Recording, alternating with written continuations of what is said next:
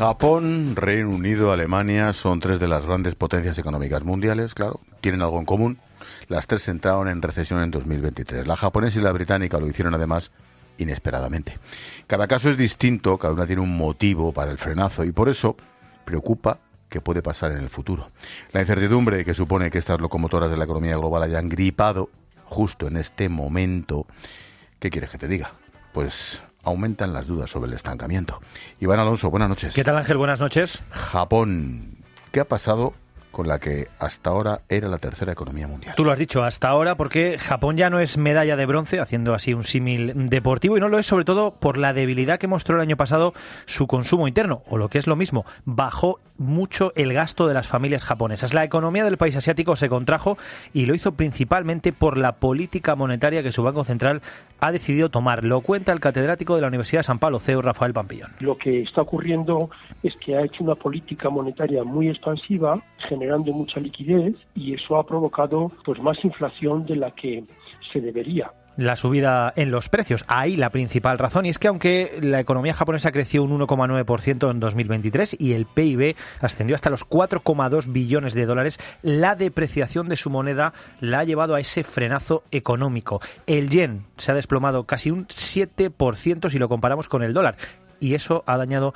muy mucho la economía del país asiático. ¿Por qué? Pues porque Japón es un país importador, de hecho compra hasta el 94% de la energía que consume y el 63% de los alimentos. La verdad, Yolanda, es que mm, deberíamos tomar nota, ¿eh? porque ser tan dependiente de la energía y de la agricultura, ojo, ¿eh?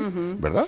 Sí, sí, sí. La verdad es que, bueno, en teoría habíamos aprendido algo en los últimos, en los últimos años, pero yo creo que se nos olvida, se nos olvida rápido, ¿no? Cómo deberíamos ser más autónomos e intentar, o sea, hombre, desde el punto de vista energético, a ver si conseguimos avanzar, ¿no? Con, las renovables eh, después de desechar las nucleares. Mira Francia ahí cómo, cómo lo ha hecho, cómo lo ha hecho bien, pero yo creo que, que eso en Europa y, también en España, ¿no? Pero en Europa fundamentalmente deberíamos tomar nota y, ser menos dependientes de, otros países, sobre todo con la situación geopolítica que, estamos teniendo, ¿no? Que no te puedes fiar de nadie.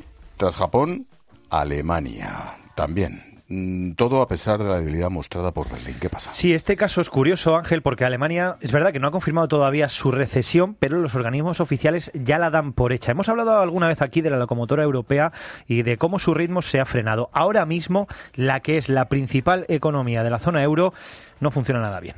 Su motor se ha gripado.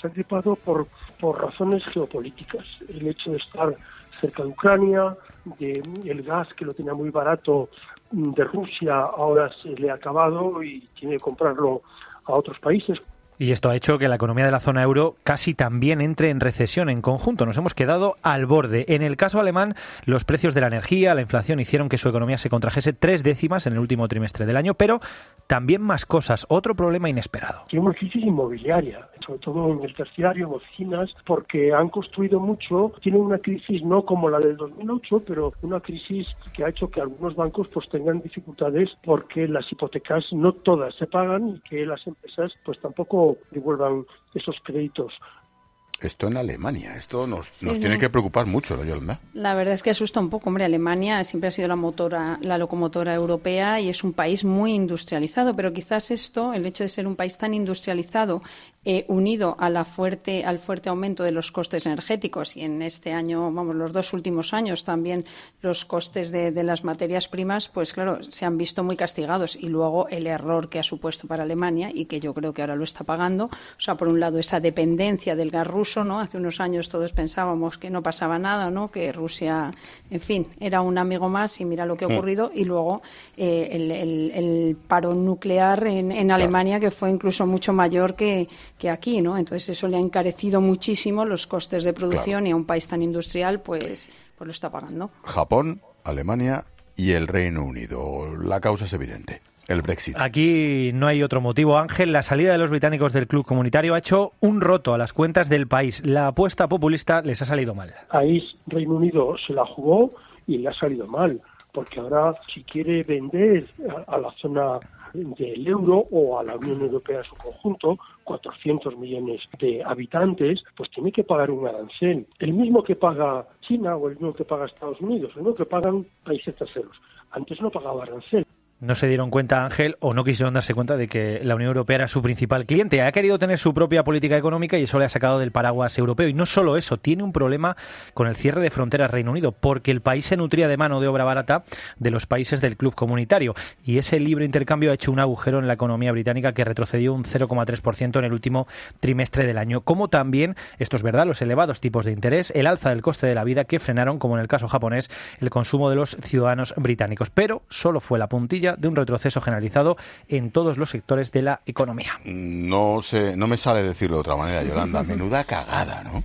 Pues la verdad es que sí, yo creo que ahí, vamos, y lo, lo hemos contado mil veces, ¿no? Eh, lo que pasa es que es verdad que los resultados, las consecuencias no son inmediatas, ¿no? Ya llevan unos años fuera, pero lo van viendo poco a poco, ¿no? Como le pasó en su día a Cataluña con el proceso, ¿no? Pero en este caso, eh, pues eh, al final yo creo que Cameron ahí se, lo se la jugó pensando que, bueno, yo pregunto, pero no, no pasa nada, ¿no? Quedó bien y ya está. Y al final, fíjate en qué lío ha metido al Reino Unido. Yo creo que ahora mismo hay mucho arrepentido, pero claro, ya no tiene remedio. ¿Cómo das ahora marcha atrás? Y como muchos decíamos, pues lógicamente las consecuencias son muy negativas, especialmente para ellos, ¿no? Yo creo que para toda Europa, pero para ellos más. Iván, ¿y España qué? Bueno, aquí esto es importante. Es verdad que es complicado saberlo. Tenemos que estar muy pendientes porque este estancamiento nos afecta. Que las grandes economías gripen nos repercute. Es verdad que nuestra economía será la que más crezca de la zona euro en 2024, pero esto puede verse limitado si las demás potencias no tiran? Nosotros les vendemos a ellos, nosotros somos sus proveedores, eso nos afecta y luego nuestras exportaciones de coches, nuestras exportaciones de productos químicos, de productos farmacéuticos, España es un gran productor también de, agroindustria.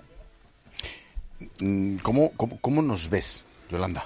Sí, bueno, pues un poquito mejor que, que, a nuestros vecinos europeos, pero ellos son nuestros principales clientes. Bueno, un poquito mejor porque nosotros caímos mucho más al principio y ahora también pues nos, están, nos estamos viendo favorecidos, por un lado, por los fondos europeos, ¿no? que nos permiten seguir invirtiendo y, por otro lado, también por el sector turístico, ¿no? el hecho de ser un país tan turístico y el hecho que, que yo creo que tras el tras la, el COVID, eh, la mayoría de, de, vamos, de los europeos y yo creo que de los ciudadanos del mundo estamos con el carpe diem, que pase lo que pase, incluso con precios altos, con subidas de la inflación, la gente está viajando mucho, está haciendo mucho turismo y esto a nuestro país le beneficia y nos pues está permitiendo crecer más. Pues estemos atentos que cuando la baba de tu vecino, ya sabes. Gracias Yolanda, como siempre. A vosotros, buen fin de semana. Adiós.